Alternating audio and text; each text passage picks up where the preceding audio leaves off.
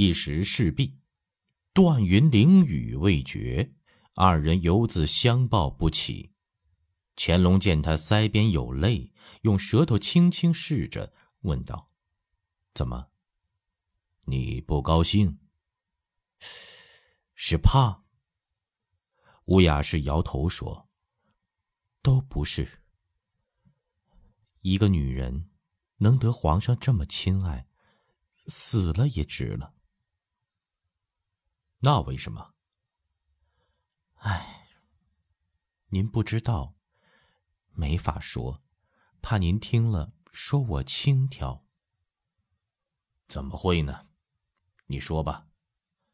乌雅氏在乾隆颊上轻印一吻，说道：“起来说话，没得白叫人瞧见。我倒没什么要紧，皇上体面名声不好。”说着，二人起身整衣。乾隆见他敞着怀。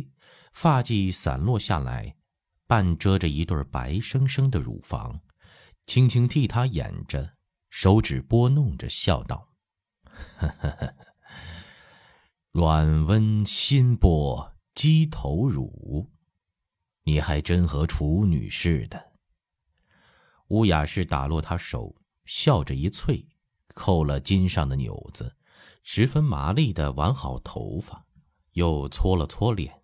俨然又妇是个端庄俏丽的贵妇人，颦眉嫣然一笑，向乾隆蹲下身去，谢谢皇上雨露之恩。乾隆哈哈大笑，哈哈哈哈！雨露之恩，这倒也不是应酬套语啊！哈哈哈！手让着，二人又回窗前坐下。吴雅氏替乾隆换了茶，端端正正坐了侧面，已变得低眉顺目。乾隆说：“方才说了一半，你接着说。”吴雅氏低垂了头，半晌才道：“您知道，二十四爷前头福晋是我堂姐，四十岁不到就没了，我才进的王府，我当时才十八岁。”王爷大我三十多岁，起初待我真是放在手里怕破了，含在口里怕化了，亲的没个白天黑夜的。男人都这样，日子久了，他又买了个妾，是叫燕儿，一里一里的就淡了我，认识怎么也不能叫他回心转意。乾隆笑着颔首说。朕明白了，你是怕朕也厌弃了你，是吗？乌雅是摇头说：“今儿跟做梦似的，到现在好像还没醒，没有想也来不及想皇上将来怎么待我。后来不知怎的，又验了燕儿，或许是想起我昔日什么好处，又待我好了些。”他咂了咂口，不言语了。乾隆原想他不知怎生难为，见他冰冷无味的住了口，不禁诧异道：“这有什么难过的？他待你好了，不是很好吗？”乌雅氏脸通红，低声说：“待我好了，他的那儿也不中用了。我起初以为……”是燕儿这蹄子狐媚的，后来才知道，他有了男宠，是戏班子里几个杀才误了他。哎，得了，其实是色牢，认识吃什么药都泼到沙滩上一样。皇上，您这么着，我又欢喜，又难过。难过是觉得对不住他。就这么一次，好吗？多了有了身孕，也是不得了的。乾隆笑道：“ 还道怎么难为的事儿呢？原来就为这个。自然是贝子贝勒有出息就封王，旧制度也亏负不了他。皇上别忘了大世子弘畅，现今就是贝勒。乌雅氏帕子在手里搅着，说道：“他晓得他父亲的病。我再产，闹起来就甭过日子了。”洪畅是允弼的长子，乾隆怔了一下，笑说：“你虑得太远了，哪里一度露水风流就招出许多麻烦呢？这种事出来，家里也只有掩住，再没有张扬的道理。爹娘的事儿，儿子管得那么细吗？子不言父母之过，他敢胡来，朕就能惩治他。”乌雅氏下意识的抚了一下腹部，他已经两个月没有来金葵了，很疑是肚里已经有了。听乾隆这般说，自然心里暗喜，口里缓缓说道：“皇上这么说，我也就放心了。我盼有个儿子，比谁的心都切呢。只您这么忙，宫里又这么大的规矩，也不知哪年哪月。”才得再见皇上一面。说着，垂下泪来。看 看看看，又来了不是？你进宫进容易的，来了告诉秦妹妹一声，知会了，朕就能安排见面的事儿。朕惦记着你，没听人说侄儿想婶子，想起一阵子，哪阵子想起来，也有旨意给你的。乌雅氏流着泪，扑哧一声笑出来，说：“皇上可真逗，那叫外甥想婶子，想起了一阵子，说的也不是这种羞人事儿啊。”他凝眸望着乾隆，轻声轻语说：“我听人家说，隋赫德在西边带兵，逮了个标致大美人献给皇上，是回人，人叫香姑娘。”就要诵经了。说是比一比，宫里这些女人都成了烧火棍儿。皇上可别，可别忘了我这炉子外头的煤盒了。这件事是有的，只乾隆想不到外头是这般传言说话，思量着，慢慢说道：“说朕多情是有的，说朕好色。”朕断然不受。你与朕来往，不能犯妒忌。这些话定必是宫里那些妃嫔们添油加醋说出去的。这个女子确是西域人，论起来和霍吉战兄弟还沾亲。他父兄都是深明大义的人。随赫德打完一耳枪，他的叔叔和哥哥举兵协同官军平叛，立了不小的战功。朕封了台籍的，他进宫不同于其余嫔妃，是他父兄表明心向中央，不肯割裂中华疆土的赤忠心计。朕还没见过这个女子，但无论颜艳，进宫就要封贵妃，表彰她族部这份忠敬。朕也用的是怀柔仁爱之心，这和其他女人不同。后妃们谁敢妒忌？说三道四的，朕不但不收，也是不容的。要有人再和你说起这话，你就把朕这话传出去。皇上一说，我就明白了，是和亲的意思，有点像昭君出塞，不过这是昭君入塞，蛮好的一件事。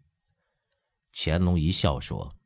呵呵呵，说得好，昭君入塞，那和出塞大意一样，意味有点不同，断不至于孤雁黄沙飘萍凄凉，那么悲悲切切的。这几句话说的意味深长，乌雅氏听得似懂不懂，合掌笑说：“阿弥陀佛，堪堪的我才明白了。”这个娘娘进来是朝廷的大喜事儿啊！我还听人说要立太子了，这可不是双喜临门。乾隆本来已经要走，在椅上一跌，又坐了回去，问道：“立太子？你听谁说要立太子？立谁当太子？”说着，恰见王莲在外佛堂门口一探头，摆手说：“有事儿，再等一会儿奏。”他言语虽不是厉声厉色。这么着郑重其事，乌雅氏已经吃了一下，脸上带着笑容，已是加了警觉，说道：“主子，是不是我说错了话？就错了，我也是无心的。我是听家里下人说的，问他们哪里听来，他们说是老公公们往府里送药、闲聊带出来的言语。”有时也派人进宫领赐接赏，风言风语说哪个阿哥爷要生太子，我都不大留心。哪个阿哥呀？乾隆截住了他的话，问道。大约因心里震惊，说话的突兀，乾隆自己也觉得了，一笑说：“啊，你别惊慌，你并没有错，这种话本不该传到你那里。”你听见了奏朕，朕还要赏你呢。说罢，面带微笑，凝视着他。乌雅氏咬着下唇，认真的回想着，说道：“我真的就知道这些了，只说是闲话。这耳朵进来，那耳朵出去的，并没有认真。当时我也问家人是哪个爷要生了，他们也都稀里糊涂的，只说有这个风。我傻里吧唧的，也不晓得干系大。”方才信口就说出来了，万岁爷要查，我回去一个一个拷问他们。乾隆摇头说：“朕在宫里也听到了这个风，不要查，一查就刀登的满城风雨，皇阿哥就谁也不用想安生了。要是偶然听到是谁造作谣言，密奏朕就是了，不言声，见怪不怪的。”慢慢和稀了也就罢了。说着起身来，转到乌雅氏身边，拧了一下她的脸蛋笑说：“不要想这件事了。傻了吧唧的人就是最有福。勤着点进宫给老佛爷请安说话。”嗯。乌雅氏一笑，缓缓下跪，看着乾隆出去了，恍惚之间犹如做了一场奇怪的梦。乾隆在小福堂与乌雅氏春风一度，出来但觉浑身松泰，脚步轻快。见王莲兀自守在钟粹宫外门口，便问：“是外头有什么事要奏吗？”王莲哈着腰说：“方才军机上头纪云送进来几份折子劫掠，皇后娘娘也有懿旨，问皇上在养心殿不在，说有事儿要奏皇上才多。”乾隆问道：“你怎么回话的？”啊，奴才说万岁爷在小佛堂给二十四爷、王爷和傅恒拈香求平安。未出烧好了高香就出来。乾隆脸上掠过一丝不易觉察的笑容，嗯了一声，一头往翊坤宫走，一头说道。朕去见皇后，叫王八尺他们过来侍候。你去军机处叫高云从把劫掠送过来。说着，已到体和殿前翊坤宫门口，已见那拉皇后的贴身侍女晶儿迎了出来。乾隆不待她行礼，一笑入内，经过琉璃照壁，又穿了一带花草暖房，便听皇后说话的声气。都像是正在给皇子们告诫什么。指的这几个丫头，都是上三旗里选出来的。你们不是寻常王子公孙，金尊玉贵，天下第一。皇上常说人为自重，夫然后人重之；人为自侮，然后人得侮之。福晋就是福晋，侧福晋就是侧福晋。和一般人家一样，讲究的是各安其分，各就其位。你们除了福晋、侧福晋，下头姬妾少的也有五六个，还没有个臣族。除了丫头、老婆子，还有叫戏子，弄那些事儿，我都说不出口。一则是坏了自己名声，叫人瞧不起；一则也伤了身子骨，既下里不落好，何苦呢？乾隆听着后头几句，像煞是数落自己，一怔之下，才想起那拉氏昨天奏过，要从入宫秀女里选几个稳重些的，只给阿哥们做侧福晋。这是阿哥们进来谢旨的说话了，只一笑。跨步进了殿中，果见除了永琰、永琪、永璇、永兴、永林几个都在，一个个微笑恭立在正殿偏柱下，恭敬地听皇后训话。见乾隆进来，几个阿哥收起笑容，提袍跪下了。皇后从座中款款立起，笑说：“啊，皇上来了。”就请乾隆坐了自己的座，自坐了侧边雕花瓷墩上，说。昨个告诉过您的，指那几个丫头给阿哥，这都不是寻常人家的姑娘，都是上三旗老人家的，怕他们委屈了人家，叫进来叮嘱几句。乾隆接了宫女捧过的参汤，呷了一口，把碗放在桌上。隔门见王八尺一干人已赶到，叫进高云从，要过奏章节略，放在案上，这才说道：“皇后的话。”朕在外头听了，都是一片婆心，谆谆至理名言。里边说的“自重”二字，更要着意体味。有句俗话说：“篱笆扎得紧，野狗钻不进。”你们生在皇家，与生俱来的福，只要自家慎独守礼，再没有什么无妄之灾招惹得来啊。他觉得顺这个话题，很可以说说谣传太子的事儿。